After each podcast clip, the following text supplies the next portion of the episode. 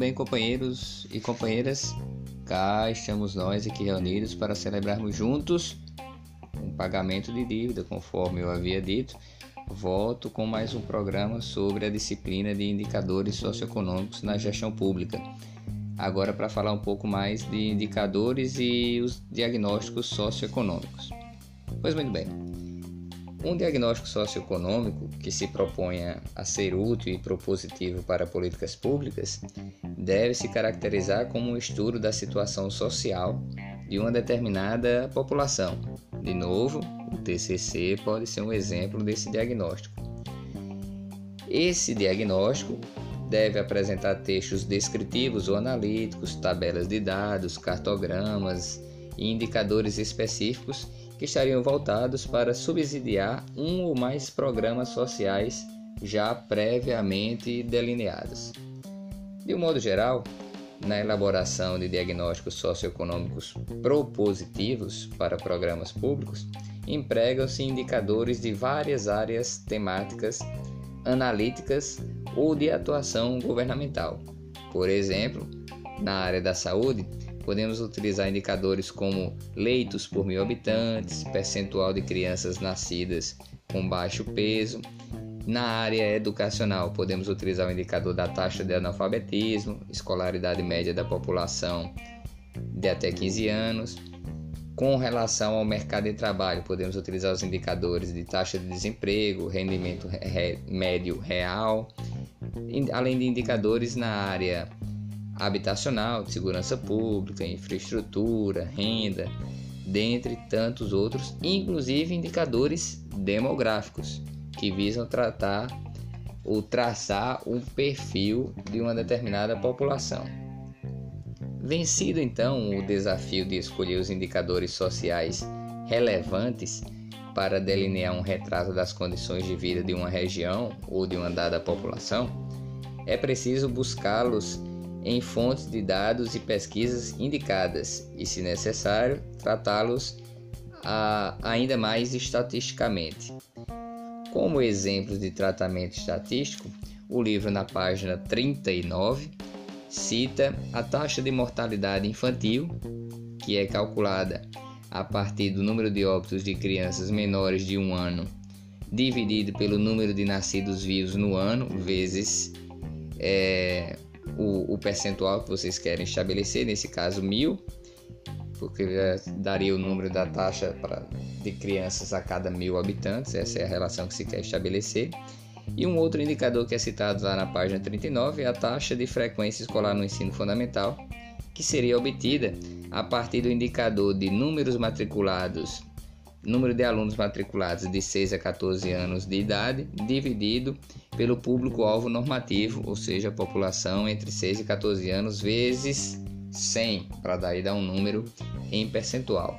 Com isso, a gente já percebe que quando aquela informação recebe o nome de taxa, então ela já pressupõe a divisão ou uma relação entre dois indicadores ou mais. Há de se ter sempre em mente que esses indicadores eles devem cuidar para que não sejam superestimados ou subestimados em relação às características de uma dada população. A síntese dos indicadores sociais, por exemplo, que é algo produzido pelo IBGE, e o conjunto de tabelas organizadas em indicadores e dados básicos, elaborado pela Rede Interagencial de Informações para a Saúde, que é uma rede que congrega instituições responsáveis por informações em saúde em todo o Brasil, tem o objetivo de produzir subsídios para políticas públicas na área de saúde, e esses dados são disponibilizados no DataSUS, conforme eu já citei no programa anterior, é um espaço, um banco de dados que congrega várias informações ou muitas informações da área da saúde para quem se interessar.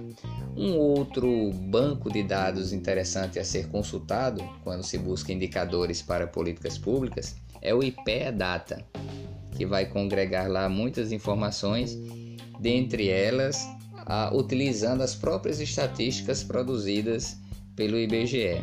Também temos os sites do PNUD, que é o Programa Nacional, o Programa das Nações Unidas para o Desenvolvimento, um, como outra fonte de, de indicadores ou de dados importantes, assim como o livro Indicadores Básicos para a Saúde no Brasil, apontado lá na página 42 do livro.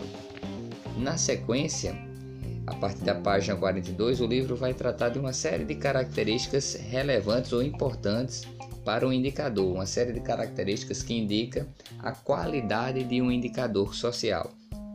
Dentre essas características, o indicador ele deve ser relevante, ou seja, fornecer uma informação que auxilie o gestor público na tomada de decisão. O indicador ele deve ser válido ou deve ter validade, ou seja, é desejável que se disponha de uma medida tão próxima quanto ao possível em relação àquela, àquilo que ele, que ele pretende calcular, aquilo que ele pretende avaliar. O indicador ele deve ser confiável, ou seja, deve ser medido e gerar confiança para a população com relação a essa qualidade desejável para o indicador, que é a qualidade da chamada confiabilidade, há de se destacar uma crítica que, por exemplo, é posta a um indicador chamado IPCA, que é o Índice de Preços ao Consumidor Amplo. É um indicador elaborado pelo IBGE e que é o indicador oficial de inflação para o Brasil ou o indicador oficial de inflação utilizado pelo governo federal. Alguns autores criticam o fato de que o governo utiliza-se de uma organização pública para calcular a um indicador econômico, um indicador de desenvolvimento da economia, que baliza várias ações, que o, várias decisões que o governo toma, como por exemplo o ajuste ou reajuste do salário mínimo. Antes ou há alguns anos, esse indicador oficial de inflação do Brasil era medido pela FGV, pela Fundação Getúlio Vargas, o que talvez oferecesse uma avaliação mais confiável, digamos assim, em relação à inflação do que o um indicador que é criado pelo próprio governo ou por um órgão governamental. Cito apenas uma crítica que alguns colocam em relação a esse indicador oficial de inflação do Brasil, tá? Muito bem. Dentre outras características relevantes para o indicador, é possível destacar que ao partirmos da premissa de que é possível aprender o social através da, combina da combinação múltiplas de medições, não sabemos de fato quais as mudanças que podem ser que podem ser medidas a partir dessa combinação. Deixa eu explicar melhor por meio de um exemplo. Alguns indicadores dizem ou pretendem avaliar a qualidade de vida da população. No entanto, para criar esse índice de qualidade de vida da população, utiliza-se várias informações, vários dados ou vários indicadores primários como recorte. Não é possível utilizar ou é impossível utilizar todos os indicadores que estão à disposição, porque isso tornaria o cálculo muito complexo. Daí, as agências da área estatística fazem um recorte de alguns indicadores primários e criam aquele índice, o chamado índice de qualidade de vida, índice de desenvolvimento humano, entre outros tantos. Isso quer dizer que há sempre um viés ou há sempre uma limitação na medição desses índices ou dessas taxas. De acordo com quem vai oferecer aquele índice, acaba escolhendo determinados indicadores primários daquilo que eles acham mais conveniente do que eles acham mais correto para medição daquela situação da realidade social. Pois bem, diante do exposto até aqui, podemos afirmar é, que todo indicador é em si uma tentativa de síntese da realidade. Exatamente isso. Tão somente uma tentativa de síntese. Há sempre um recorte que é influenciado pelas decisões daquela agência, seja ela governamental ou não, para fazer a medição de uma determinada realidade.